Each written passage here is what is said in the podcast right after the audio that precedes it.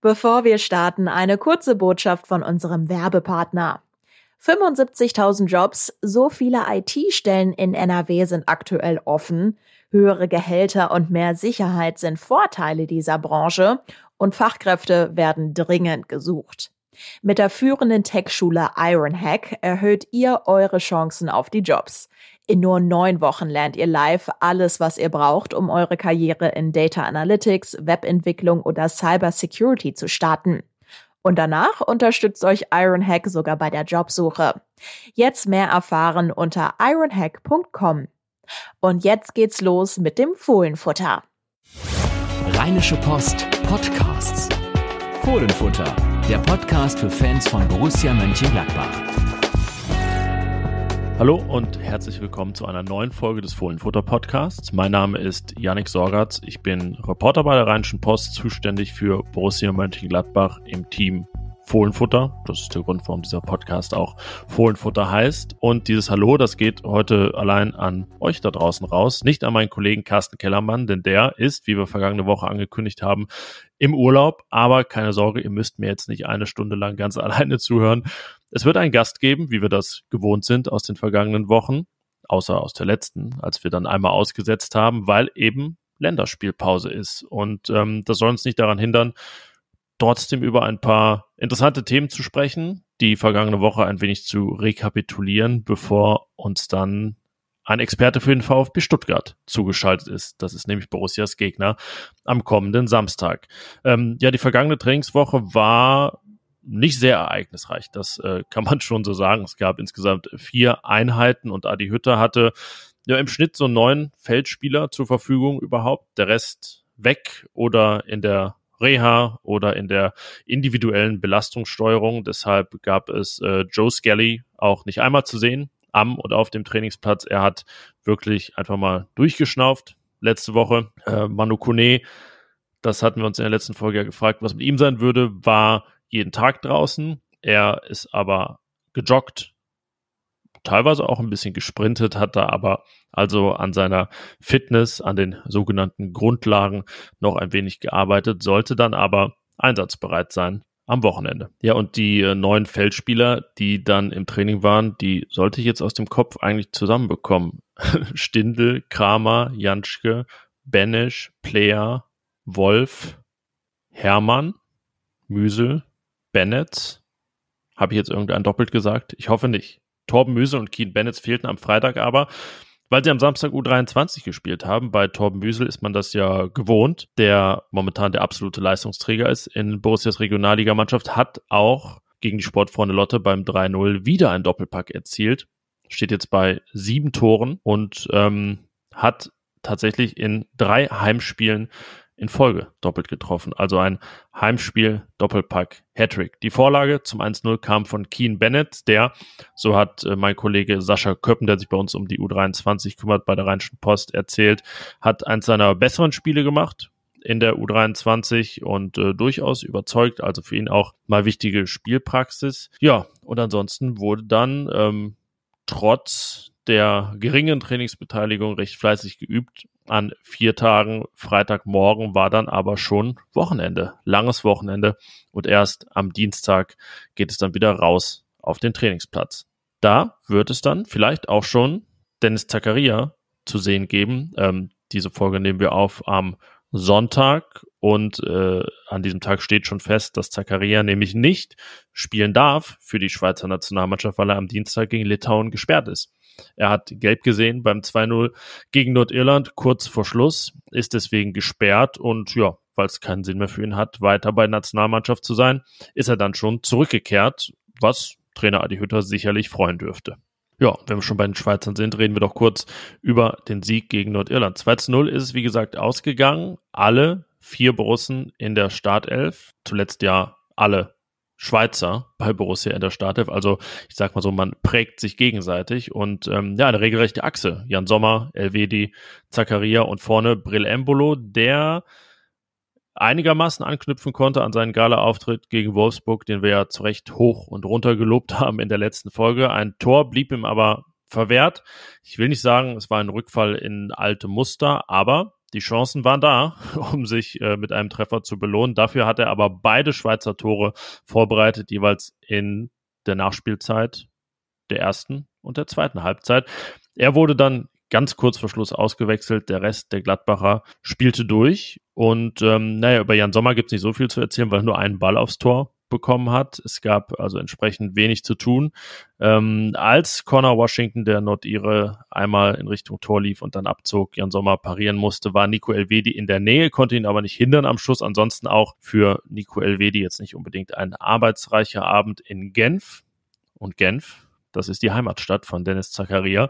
Für den war es ein besonderes Spiel, weil er bei, ja, erstmal dort geboren ist, weil seine Familie da war, Freunde im Stadion waren und es gab für ihn eigentlich auch den perfekten Moment, um es wirklich zu einem rundum gelungenen Abend zu machen. In Genf hat er auch sein Länderspieldebüt gefeiert, also ein in äh, mehrfacher Hinsicht äh, spezieller Ort für ihn.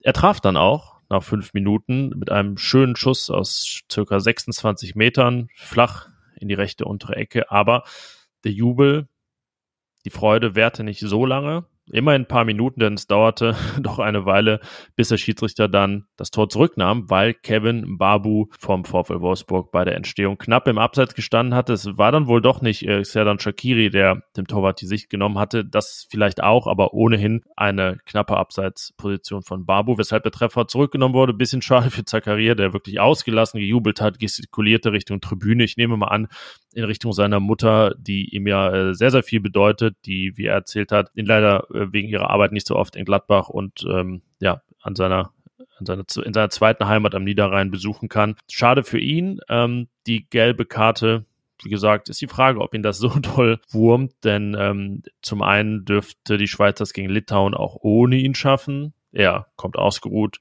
nach Gladbach zurück, ähm, kann ausreichend trainieren vor dem Stuttgart-Spiel und er ist damit auf keinen Fall gesperrt, wenn es am 12. November in der Schweizer Gruppe gegen Italien geht. Der Showdown um Platz 1, da muss, wenn Italien nicht noch patzt, mit großer Wahrscheinlichkeit ein Sieg her, um direkt Platz 1 zu schaffen und damit das Ticket für die WM 2022 zu lösen.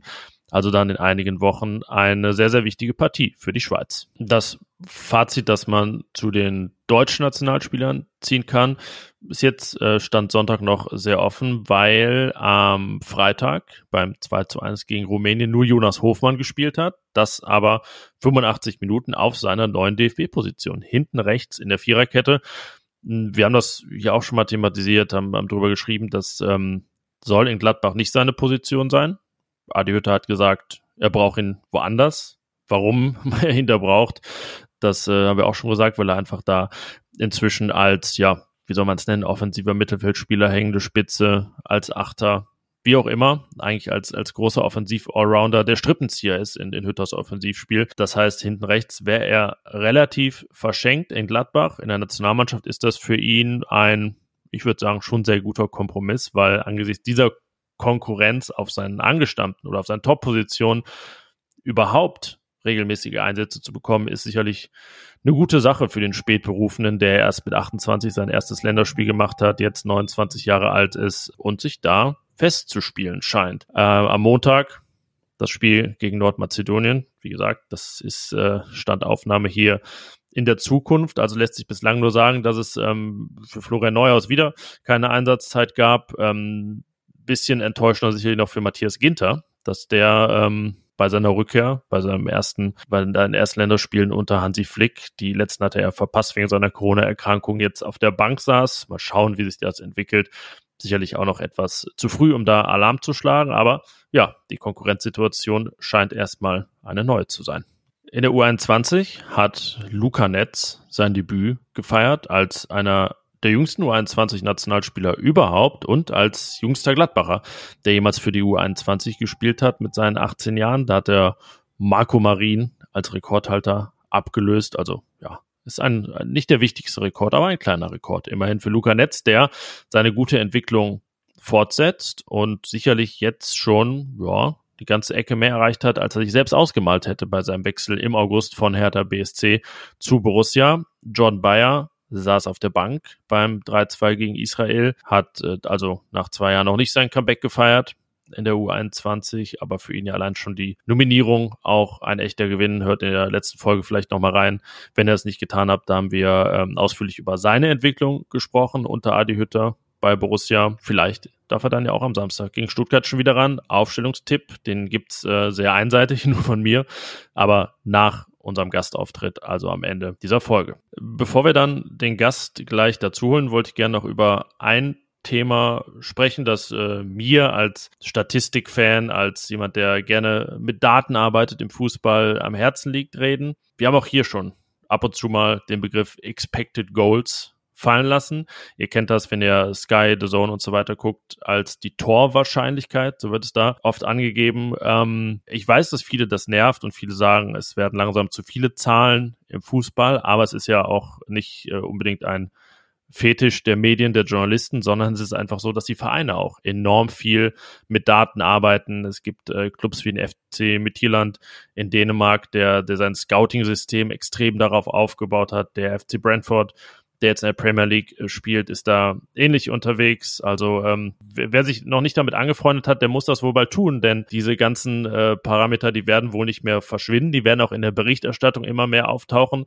Natürlich ist es wichtig, dass das Ganze in einen Kontext gepackt wird, dass es immer gut erklärt wird und nicht einfach so das kann ich dann schon verstehen, dass es manchmal ärgert, bam, ins, ins Fernsehbild gehauen. Aber ja, es ist wichtiger und wichtiger was das jetzt mit Borussia zu tun hat, ich habe mir die ersten sieben Bundesligaspiele unter Adi Hütter mal angesehen und zwar eben jene Expected Goals Werte. Also nicht die realen Ergebnisse der Spiele, sondern die virtuellen, basiert auf den Expected Goals, den zu erwartenden Toren. Das ist ja so, jeder Abschluss oder jedem Abschluss kann eine Trefferwahrscheinlichkeit zugeordnet werden. Das ähm, beste oder am einfachsten zu verstehende Beispiel ist immer ein Elfmeter der entspricht 0,77 an bei manchen Anbietern 0,76 Expected Goals, weil eben 77 Prozent in etwa aller Elfmeter ins Tor gehen. Es geht ja um die, die Schusssituation, die Entfernung, wie viele Gegner sind äh, in der Nähe, wie, wie war auch die Vorbereitung der ganzen Szene und das ist natürlich beim Elfmeter immer gleich, deswegen kann man das sehr gut vergleichen. Letztlich geht es ja bei den Expected Goals, deswegen finde ich sie so wertvoll darum zu klären,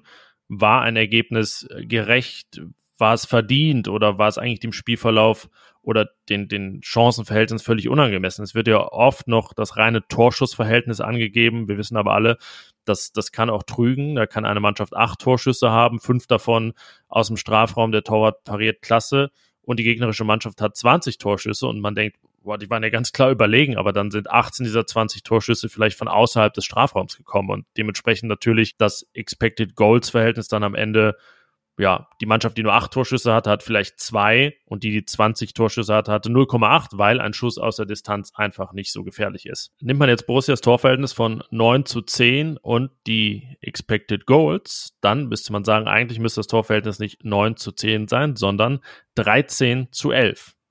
Heißt, Borussia hat ungefähr ein Tor zu wenig kassiert, hat aber auch vier Tore zu wenig geschossen. Also müsste die Differenz eigentlich eine andere sein. Gladbach im Plus. Das liegt ähm, besonders an den ersten Spielen der Saison. Da war es gegen den FC Bayern beim 1-1 so, dass erstmals 1-1 aufgrund der Chancen kein angemessenes Ergebnis für dieses Spiel war. Da gibt es Expected Goals Werte je nach Anbieter, die entsprechen so nach einem 2 zu 3, weil wir erinnern uns, Jan Sommer enorm viele Bälle pariert hat, allein von Robert Lewandowski. Gladbach hatte auch Chancen, hätte sogar eine noch, einen noch höheren Expected Goals Wert haben müssen, wenn es die Elfmeter gegeben hätte. Also mindestens ein, vielleicht ja sogar zwei. Heißt ein Spiel, bei dem das wirkliche Ergebnis und die Expected Goals sehr weit auseinander lagen. Was äh, manche einen in dem Kontext vielleicht sogar wundern wird, ist, dass das bislang klarste Ergebnis der Saison, Borussias 0 zu 4 Niederlage in Leverkusen, eigentlich nach Expected Goals fast ein 2-2 war. Also Leverkusen mit 2,1, Gladbach mit 1,7 ähm, wir erinnern uns dran, Leverkusens 1-0, ein Eigentor. Der Pfosten bereitete vor und Jan Sommers Bein vollstreckte. Dann zwei Tore für Leverkusen, bei denen einfach ein Gladbacher zuletzt am Ball war, die abgefälscht waren. Auch keine Riesenmöglichkeiten. Die hatte Leverkusen durchaus an anderen Stellen, aber auch gar nicht in der Hülle und Fülle, während Gladbach das ist dann so ein Spiel, also ein Beispiel für ein, eine Partie, wo äh, Kleinvieh auch viel Mist macht. Also Gladbach hatte keine Großchancen unbedingt, aber ähm, aus dem Spiel heraus, aber dann doch immer wieder ein paar Abschlüsse. Aber Borussia hatte eben auch den Elfmeter von Lars Stindl und der entspricht, wie gesagt, 0,77 Expected Goals. Das wäre die große Chance zum Anschlusstreffer gewesen, kurz vor der Pause. Und wer weiß, wie dieses Spiel dann verlaufen wäre. Natürlich es, es stimmte wenig ansonsten, gerade, gerade die Basics bei Gladbach, die Laufbereitschaft, die Bereitschaft in die Zweikämpfe zu gehen. Deswegen war die Niederlage hoch verdient, aber wenn man ehrlich ist, dann war ein 4 zu 0 diesem Spiel nicht unbedingt angemessen. Und so kann man letzten Endes alle bisherigen sieben Spiele durchgehen, kommt dann zu dem Schluss, dass Borussia in den letzten drei Spielen allein sehr gut verteidigt hat. 0,5 Expected Goals nur gegen Augsburg zugelassen, 0,5 gegen den BVB, gegen Wolfsburg auch nur 1,2. Also ist der Trend da ein sehr guter.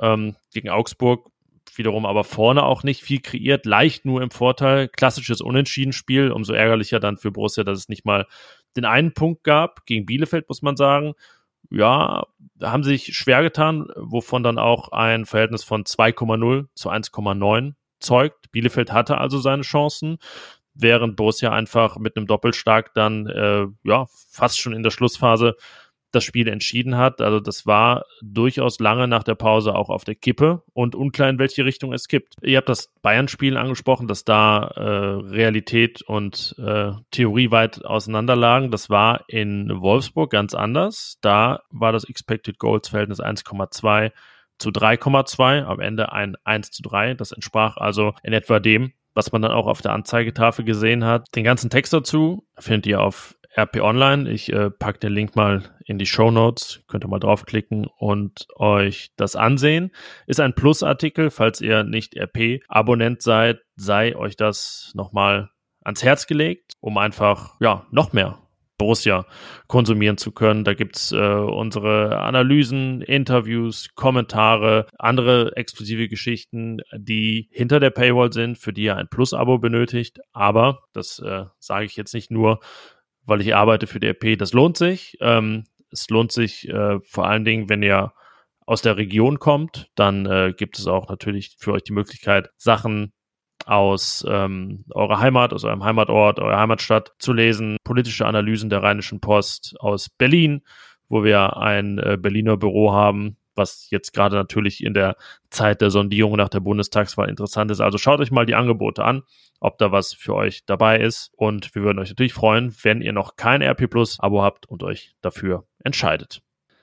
Ja, nach einer Woche Pause kehren wir auch zurück zu unserer neuen, liebgewonnenen Tradition, nämlich, dass wir einen Gast haben in dieser Saison, der sich bestens auskennt mit Borussias nächstem Gegner. Und wenn ihr auf den Spielplan schaut, ist das am Samstag um 18.30 Uhr im Borussia Park der VfB Stuttgart. Und deswegen ist mir zugeschaltet aus Stuttgart mein Kollege Philipp Meisel von den Stuttgarter Nachrichten, der Stuttgarter Zeitung und dem rundum sorglos VfB-Produkt Mein VfB. Podcaster ist er auch. Pod Cannstatt heißt das Produkt und äh, feiert, wie ich gerade von ihm erfahren habe, in Kürze Vierjähriges. Aber erstmal herzlich willkommen, Philipp. Hallo Janik, grüß dich, grüße an euch da draußen und vielen Dank für die Einladung. Ich möchte aber gleich betonen, ich feiere nicht Vierjähriges, sondern du nicht, also, der Podcast feiert Vierjähriges. ja, Podcast, also schönes, schönes Wortspiel, aber das äh, liegt ja auch immer nah bei, bei Podcasts, da kann man sich noch ein bisschen mehr ausprobieren. Ja, der VfB Stuttgart ist mir in den letzten Tagen äh, bei, also zweifach äh, bei einem Thema untergekommen, das uns natürlich jetzt sehr lange schon begleitet, das aber eigentlich ein bisschen zuletzt runtergekocht war, was den Fußball angeht, nämlich Corona. Ähm, und die beiden Themen, die ich meine, sind zum einen diverse Corona-Fälle und dann die Diskussion, die es latent auch in Gladbach immer weiter gibt, 2G oder 3G im Stadion. Der VfB hat sich für 2G entschieden. Philipp, lass uns da erstmal mit anfangen. Ähm, ich habe gesehen, du hast das auch bei, bei Twitter kommentiert und da eine sehr klare Meinung. Ähm, so viel sei verraten, du hältst es für absolut richtig, dass der VfB auf 2G umsteigt. Ähm, warum findest du das gut? Naja, das ist zum also das ist tatsächlich meine private Meinung, die sich einfach darauf basiert, wenn ich, ähm, ich bin Teil einer Gesellschaft, in einer demokratischen Gesellschaft wie in Deutschland, dann habe ich äh, jede Menge ähm, äh, äh, Pflichten, aber ich habe auch Rechte und, und, und Freiheiten. Um diese Freiheiten für alle Menschen, äh, meine Mitmenschen, unsere Mitmenschen aufrechterhalten zu können, äh, gehört es dazu, dass man ähm, Verantwortung zeigt gegenüber der Gesellschaft, sich solidarisch zeigt. Und dann ist es für mich der kleinste, ähm, das kleinste Übel sozusagen, sich so eine Spritze verpassen zu lassen. Und der VfB hat zudem einen äh, gewissen wirtschaftlichen Druck. Er ist nicht so wie manch anderer Bundesligist äh, etwas weniger abhängig von Zuschauereinnahmen. Der VfB braucht die. Das sind zwei Millionen Euro pro Heimspiel. Und ähm, insofern kann ich schon verstehen, dass auch der Club mittlerweile Druck macht und dieses Modell umsetzen möchte. Man muss aber dazu sagen, es ist alles noch vorbehaltlich der Entscheidung des Landes Baden-Württemberg. Die ist noch nicht tatsächlich gefallen. Die Regierung und das Sozialministerium haben das, die Tür entsprechend aufgemacht, aber rein formal gesehen soll diese Entscheidung erst jetzt in der Woche vor dem Spiel gegen euch, gegen die Fohlen fallen.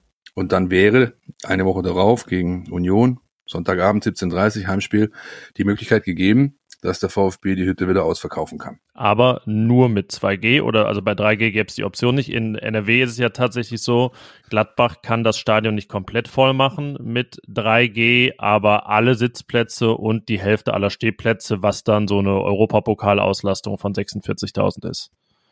Nee, also es ist tatsächlich ähm, äh, so, dass sie, dass sie ähm, voll auslasten könnten, wenn ähm, eben, wie gesagt, die Regelung, so wie es äh, skizziert wurde, ähm, aufgestellt wird.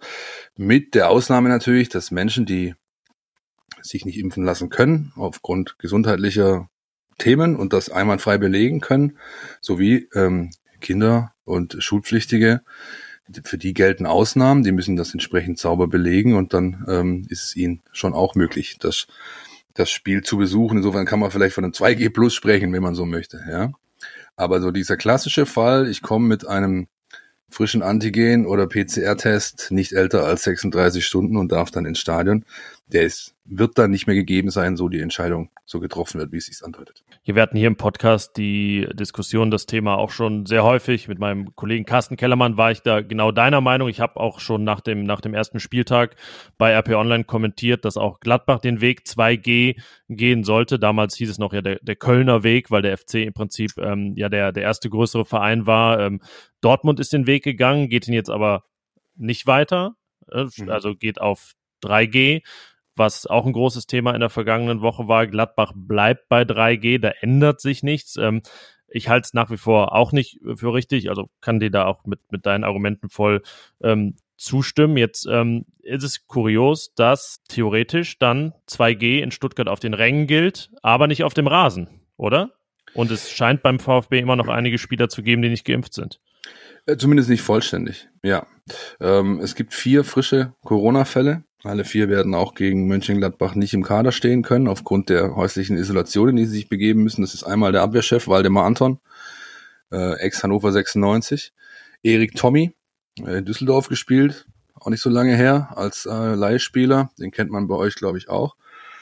Und dazu kamen jetzt Roberto Massimo, der im Teamquartier der deutschen U21 positiv getestet und sofort heimgeschickt wurde, und Fabian Bredlo, der Ersatztorhüter. Mhm. Der äh, scheint aber auf jeden Fall doppelt geimpft gewesen zu sein. Schon, das ne? gilt auch für Massimo, mhm. richtig, mhm. genau. Es gab ja. vor der Saison ein Testspiel gegen äh, den ehemals glorreichen FC Barcelona. Und da hat äh, Barca zu, zur Bedingung gemacht, dass nur vollständig geimpfte Spieler äh, äh, gegen sie antreten dürfen. Bredlo und Massimo standen auf dem Platz. Also ist davon auszugehen, dass beide doppelt geimpft äh, waren, sind und, und ähm, ein sogenannter Impfdurchbruch quasi stattgefunden hat. Wobei man ja auch immer sagen muss, ähm, eine Impfung schützt sich ja nicht vor einer Infektion, sondern sie, sie mindert das Risiko und mindert den, die Schwere des Verlaufs. Hat ja, sie Gladbach auch schon gegeben, Matthias Ginter, Laszlo Benisch, Impfdurchbrüche jeweils. Ja. ja. Und ähm, aber klar, es ist nicht allen bisher ähm, zweifelsfrei gegeben, dass sie doppelt geimpft sind. Der Sportchef äh, Sven Mislintat hat sich vor Wochen schon äh, vor bei uns hingestellt und oder generell in der Öffentlichkeit gesagt, äh, unsere Jungs, ich vertraue denen alle, das sind alles pflichtbewusste Menschen, aber ich kann es halt keinem vorschreiben. Ähm, und ähm, so ist es wohl bisher gekommen, dass, ähm, dass eben nicht alle vollständig geimpft sind. Wobei man sagen muss, also wir hatten letzte Woche, glaube ich, äh, mit der mit einem dem, dem VDV, glaube ich, Kontakt. Mein Kollege Markus Schumacher war das und der hat ähm, von denen, also der Verband der deutschen Vertragsfußballer, ähm, äh, ja, mitgeteilt bekommen, dass ungefähr 90 Prozent aller Bundesligaspiele zumindest eine Erstimpfung haben. Äh, nichtsdestotrotz, diese vier werden nicht gegen euch antreten können was, und das ist eigentlich eine ganz gute Überleitung, ähm, dem VfB personell äh, sowieso nicht gelegen kommt, aber eine äh, ohnehin nicht so einfache Personalsituation noch etwas erschwert, oder? Also ich ähm, habe hier mal notiert, ich habe wahrscheinlich noch einige vergessen, ähm, also Silas, Kalajdzic, Anton, Massimo, Tommy, Förster, Sanko, das äh, sind so Spieler, die auch mal ähm, öfter dann zum Einsatz kamen und kommen, die auf jeden Fall ausfallen. Äh, wie gesagt, wahrscheinlich sogar noch, noch ein paar mehr. Also Lilian Eckloff, der ähm, Youngster zum Beispiel, ist ja auch länger verletzt. Ähm, Wird es jetzt wirklich dünn mit Blick auf Samstag? Ja, einer scheint, ähm, den du auf deiner Liste hattest, scheint äh, auf einem guten Weg zu sein. Pippo Förster hat am Donnerstag in einem äh, Testspiel gegen Sandhausen gespielt und der dürfte einsatzfähig sein, so denn nichts mehr passiert jetzt am Samstag. Der war lange Zeit jetzt raus wegen irgendeiner Bauchmuskelgeschichte und äh, hat aber, ich habe ihn am Montag auch im Training gesehen, ähm, er weckt nicht den Eindruck, dass ihn noch irgendwas behindert. Also bei ihm äh, gehe ich davon aus, dass er im Kader steht. Und wenn man Pellegrino Matarazzo kennt, dann spielt Pippo Förster, solange Pippo Förster laufen kann. Also den kann man eigentlich auch in der in der Startelf ähm, verorten dann für das Spiel. Ähm, ja, alle anderen, das stimmt schon. Ja, das ist natürlich alles andere als auf Kante genäht. Wenn man die vier nimmt, äh, es ist auf Kante genäht, so rum es richtig ist. Wenn man die vier nimmt, die ich aufgezählt habe, die frisch Infizierten, dann ähm, sind das zwar nur zwei Stammspieler, Anton und Massimo, aber ähm, dennoch ist es so, dass dem Coach so langsam aber sicher ähm, die Alternativen ausgehen. Ähm, das Testspiel gegen Sandhausen hat er mit, äh, glaube ich, drei oder vier äh, U21, U19 Spielern bestritten, hat dann auch dementsprechend eine 1-4 Niederlage gehagelt gegen den äh, abstiegsbedrohten Zweitligisten.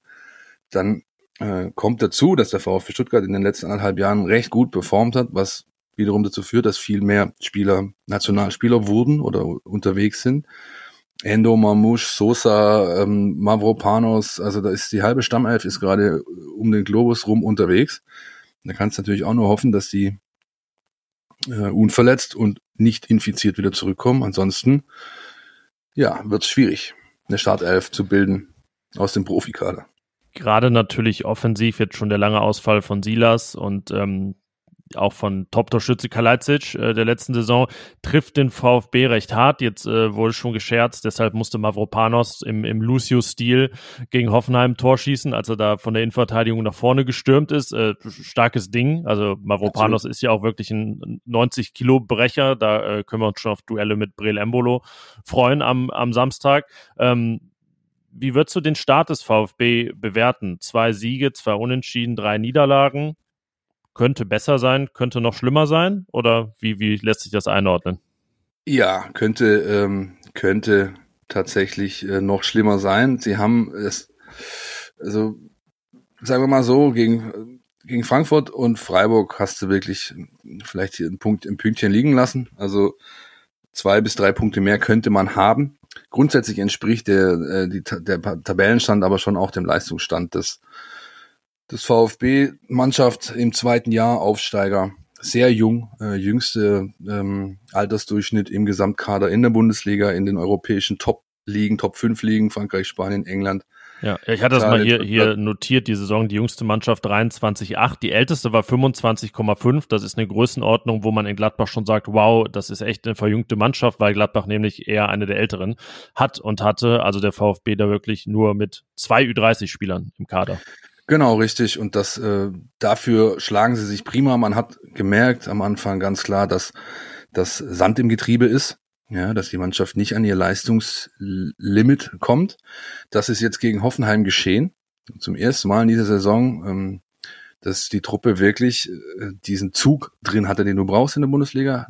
Leidenschaft, Elan, äh, Mut, Zielstrebigkeit, all das war da. Insofern hat äh, der Trainer Pellegrino Matarazzo einen sehr, sehr eindrücklichen Satz nach dem Spiel gesagt, in dem er nämlich sagte, ich hatte das Gefühl, wir sind endlich wieder wir.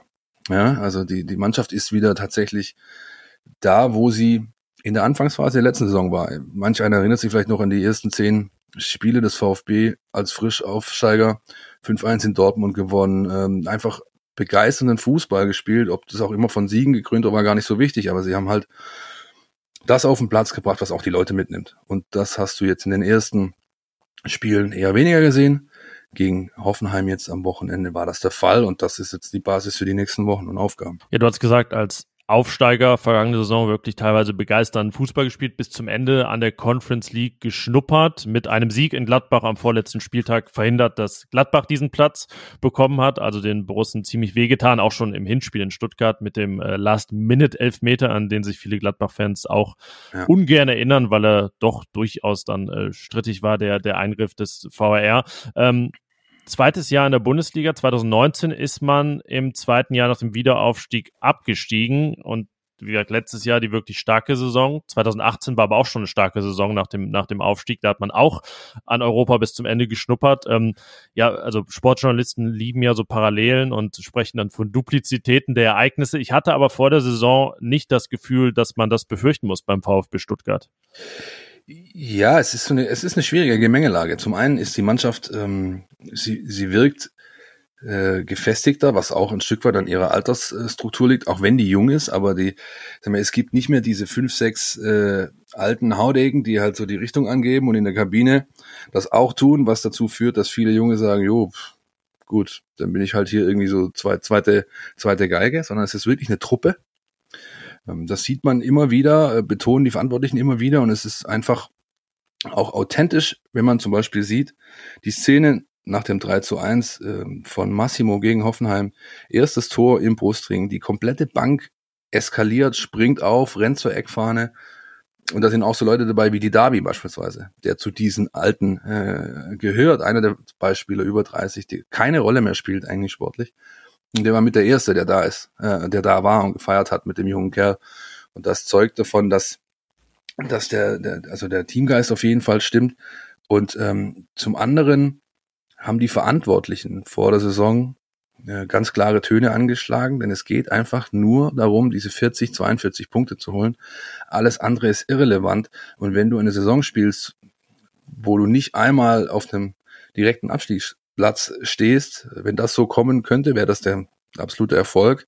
Und diese ganze, sag ich mal, ich will nicht sagen, dass ein Paradigmenwechsel stattgefunden hat, aber die Entscheider, die in, in Stuttgart momentan das sportliche Geschick äh, ja, leiten, die sind äh, von einem anderen Schlag als die davor, die sind deutlich realistischer ähm, und ja, zielen äh, weniger darauf ab, Dinge schnell zu erreichen, mit den entsprechenden Konsequenzen, teurer Kader, alte Spieler beispielsweise, sondern setzen eher darauf, dass eine organische Entwicklung einsetzt, basierend auf dem Konzept, wir holen uns junge, hungrige, entwicklungsfähige Jungs und schauen mal, wie weit wir damit kommen. Und das ist aller Ehren wert. Es läuft gerade so, wie es erwartet wurde. Und wenn das so bleibt, sind alle zufrieden. Das äh, wäre meine nächste Frage gewesen. Du hast jetzt Paradigmenwechsel genannt. Wenn man äh, böse über den VfB spricht, könnte man sagen, dass er zwischenzeitlich so ein bisschen auf dem Weg zu sein schien, eine Art HSV Baden-Württembergs zu werden. Also es war wirklich unfassbare Unruhe, äh, unfassbar viele Trainerwechsel, die beiden Abstiege,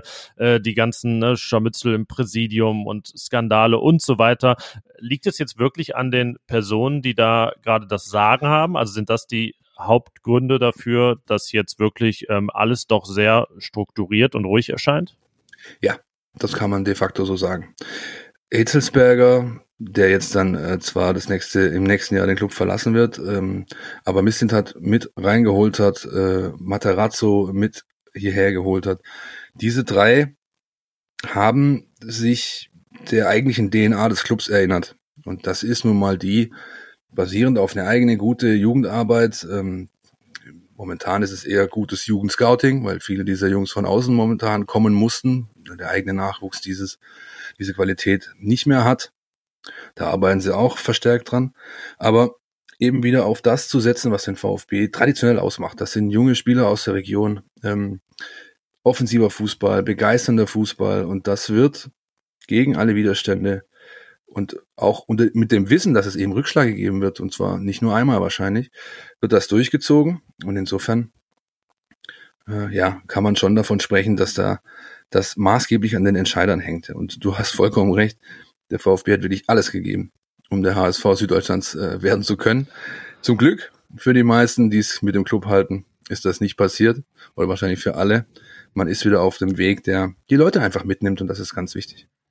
Äh, ich habe mich, also natürlich daran erinnert, dass der VfB viele Jahre ähm, oben mitgespielt hat, deutscher Meister 2007, weil es auch eine Zeit war, in der Gladbach wirklich regelmäßig oder ach, sagen wir mal nur im Abstiegskampf war und wenn nicht, dann waren sie in der zweiten Bundesliga. Ich habe mir mal die Nullerjahre angesehen, ne? also von 2001 bis 2010 war der VfB neun Jahre in Folge einstellig, war erster, zweiter, dritter, vierter, fünfter, zweimal sechster, achter und neunter, also nur der siebte Platz fehlte mal, um da die Reihe abzudecken. In dieser Zeit Vierter in der Bundesliga hinter den Bayern, Bremen und Schalke. das ist eigentlich unglaublich, dass die beiden jetzt äh, nicht mehr in der Bundesliga sind. Ähm, und war damit auch immer so ein Verein, wo man in Gladbach interessiert hingeschaut hat. Ne? Das hat man in Gladbach in Bremen getan. Wie machen die das mit ihren Mitteln und eben, naja, allein aufgrund der Tatsache, dass sie nicht der FC Bayern sind, trotzdem da oben mitzuspielen. Was ist nach 2010 schiefgelaufen beim VfB, dass es dann diesen ja doch über Jahre andauernden Absturz gegeben hat?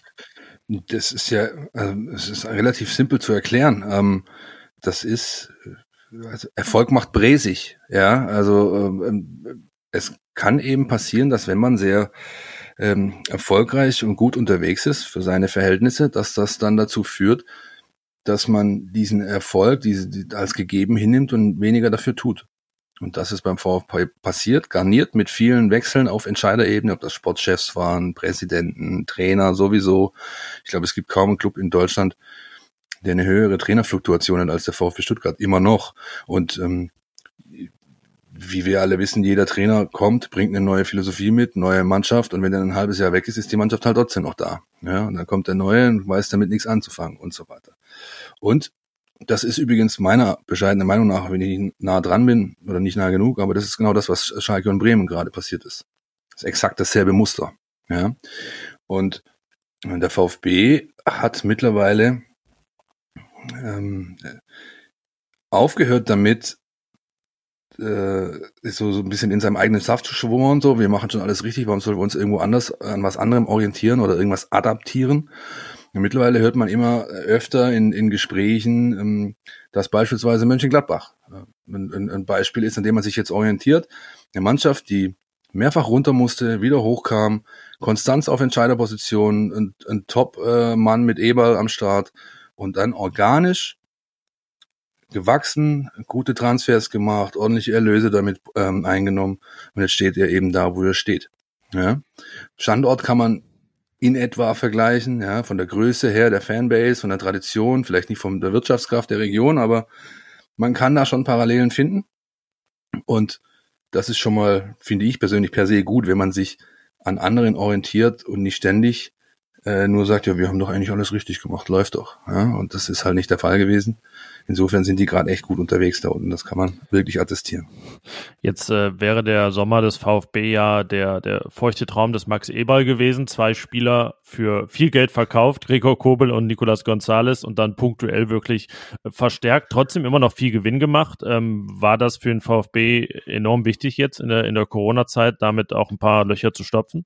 Absolut, absolut. Ähm, der, der Verlust äh, dieser Zeit durch die Geisterspielphase und so weiter wird auf ungefähr 55 Millionen beziffert, äh, die der Verein Einnahmensverluste hatte. Äh, Missentat war angewiesen, 40 Millionen plus zu machen mit seinen Transfers.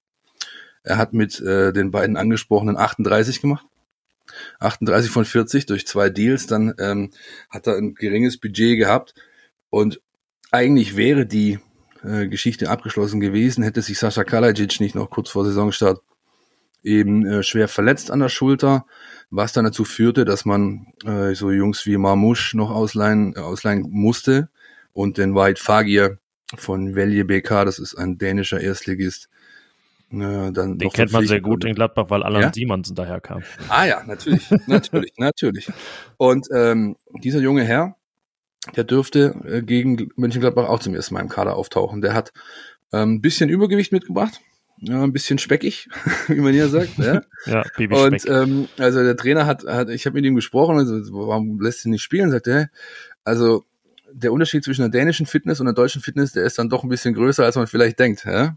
Dazu war er ähm, äh, kurz nachdem er kam, ist er sofort wieder abgereist zur dänischen U21, hat da ein Spiel gemacht, hat sich eine leichte Oberschenkel muskuläre Geschichte eingefangen, aber der dürfte jetzt, der hat auch gegen Sandhausen gespielt am Donnerstag, der dürfte gegen Gladbach zumindest im Kader stehen, ob er Startelf spielt. Das wage ich zu bezweifeln, aber er dürfte dabei sein. Ja, lass uns über das äh, Spiel am Samstag sprechen. Ich äh, habe mir mal so die, die Grundordnung angesehen, die Matarazzo die Saison gespielt hat. Da war viel 3-4-2-1 dabei. Das ist tatsächlich das ähm, System, was auch Adi Hütter seit zwei Spielen, die Gladbach ja beide gewonnen hat, gegen Dortmund und Wolfsburg implementiert hat, mit zwei sehr klassischen ähm, ackernden, rackernden Sechsern. Ähm, also nicht, nicht den, äh, sag ich mal, eher feinfüßigen Typen wie ein Florian Neuhaus, der jetzt zweimal 90 Minuten auf der Bank gesessen hat.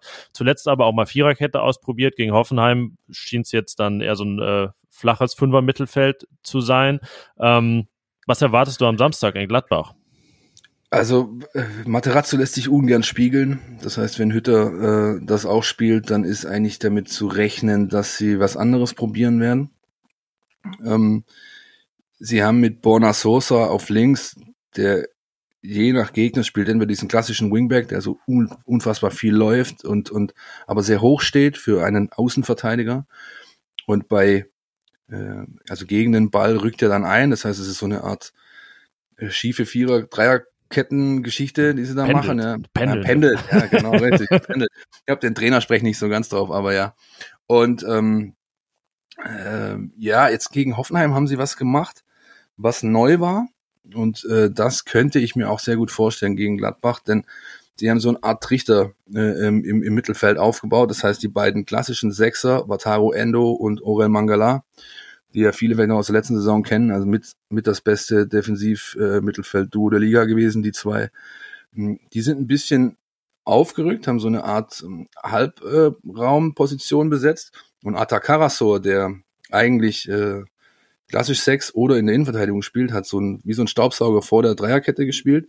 Gegen den Ball ist er dann eingerückt, dass es eine Viererkette wurde. Und die und dieser Trichter, der dann dadurch entstanden ist, der hat ähm, den Hoffenheimern sichtlich Probleme bereitet, die ja auch, ähnlich wie Gladbach, das Profil haben, relativ stil, spielstark, relativ viel durch die Mitte zu kommen.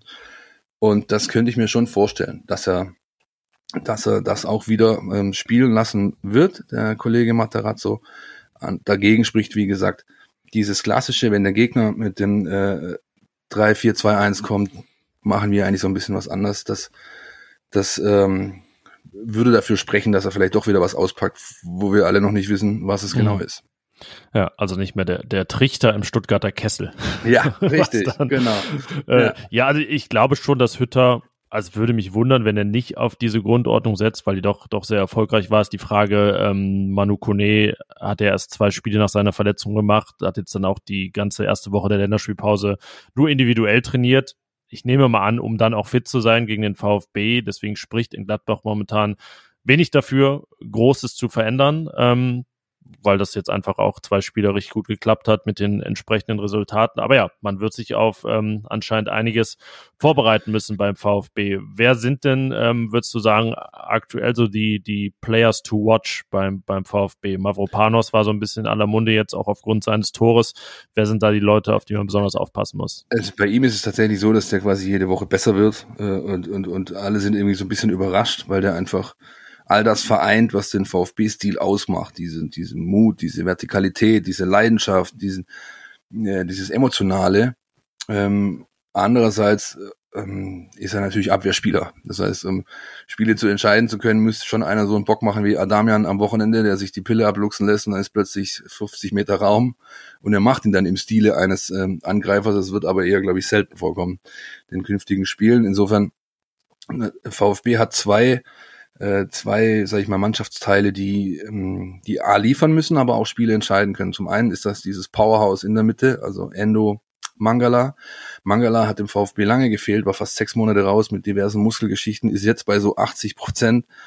Aber selbst die 80 Prozent und darf, die er bringen kann, reichen, um den VfB fast 100 Prozent zu verbessern, weil er einfach ein unfassbar guter Spieler ist, der im Mittelfeld die Fäden zieht, ähm, Verbinder ist zwischen den Mannschaftsteilen. Und dann hast du eben vorne, äh, äh, so Jungs wie Marmouche, äh, der neu ist, ähm, aber auch Leute dahinter, äh, beispielsweise Klimowitz oder der jetzt äh, wieder zurückkommende Förster, mh, die ja, also es, sehr schwer ausrechenbar machen für den Gegner, weil sie eben viel rochieren, viel in Bewegung sind, ähm, Positionen tauschen und immer wieder äh, dann im Strafraum auftauchen. Marmouche hat sich jetzt äh, gegen Libyen gestern oder vorgestern, wir nehmen hier am Sonntag, glaube ich, auf, wenn ich das verraten darf. Ja, ähm, dann darfst du ja. Ich dachte, ja. du musst überlegen, was für ein Tag ist. Ja, genau.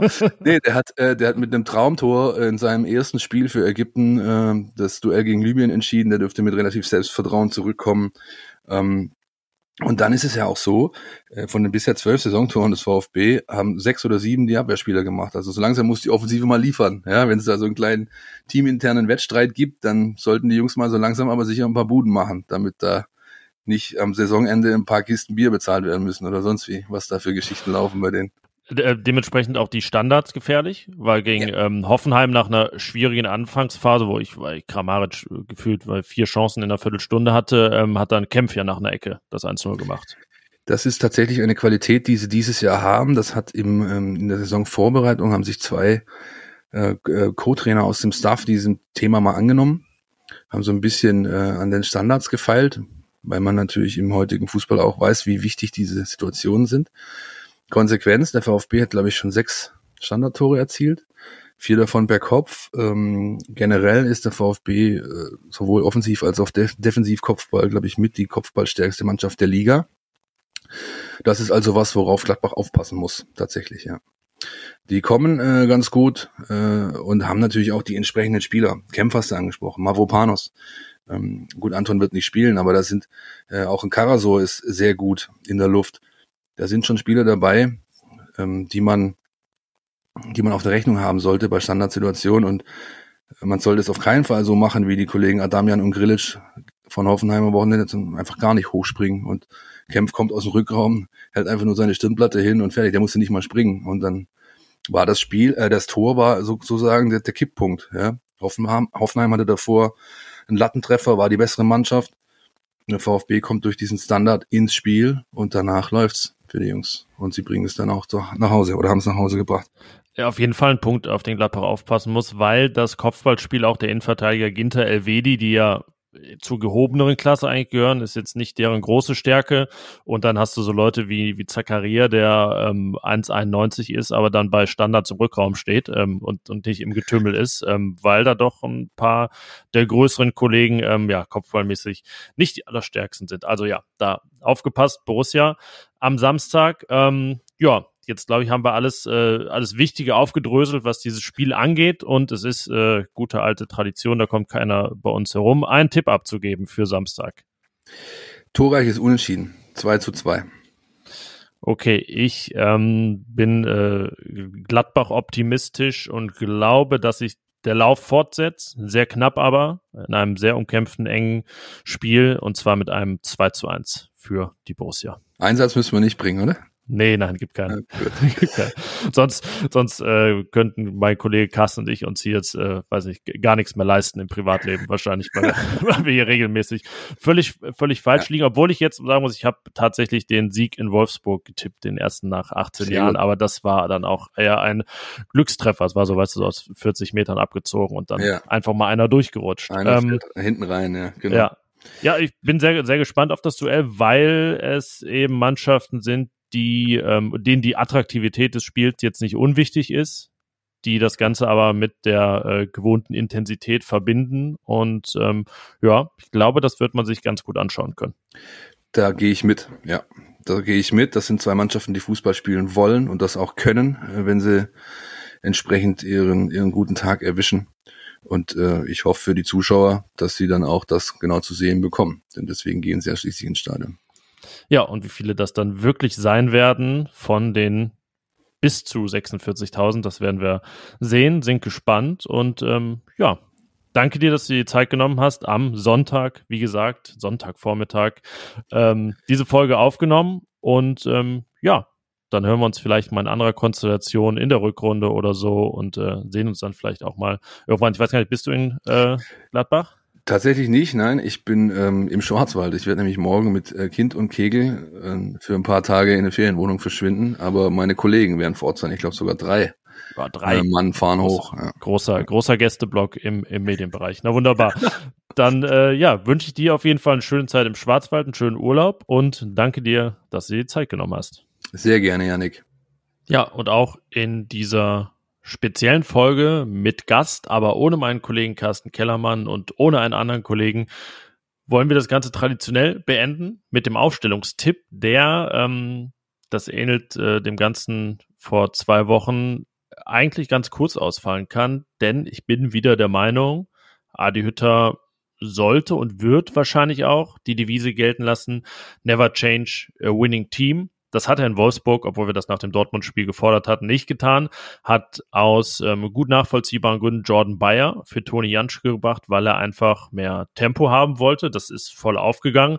Und äh, ja, ich würde sagen, die Tempoanforderungen sind jetzt keine anderen gegen den VfB. Deshalb spricht wieder viel für Jordan Bayer anstelle von Toni Janschke. Aber wenn man so das Ganze durchgeht, dann ist es eine der offeneren Positionen. Die zweite ist auf der linken Seite, wo Luca Netz ja nun viele Spiele in Folge bekommen hat, weil Rami Benzibaini äh, seit Ende August nicht mehr auflaufen konnte für Borussia. Das war äh, vergangene Woche ein, ja, ich will nicht sagen Aufregerthema, aber zumindest ein debattiertes unter den Fans und eines, ähm, was Borussia sicherlich auch nicht so geschmeckt hat, denn Benzebaini ist, obwohl er seit Ewigkeit nicht richtig mit der Mannschaft trainiert hat, zur algerischen Nationalmannschaft gereist.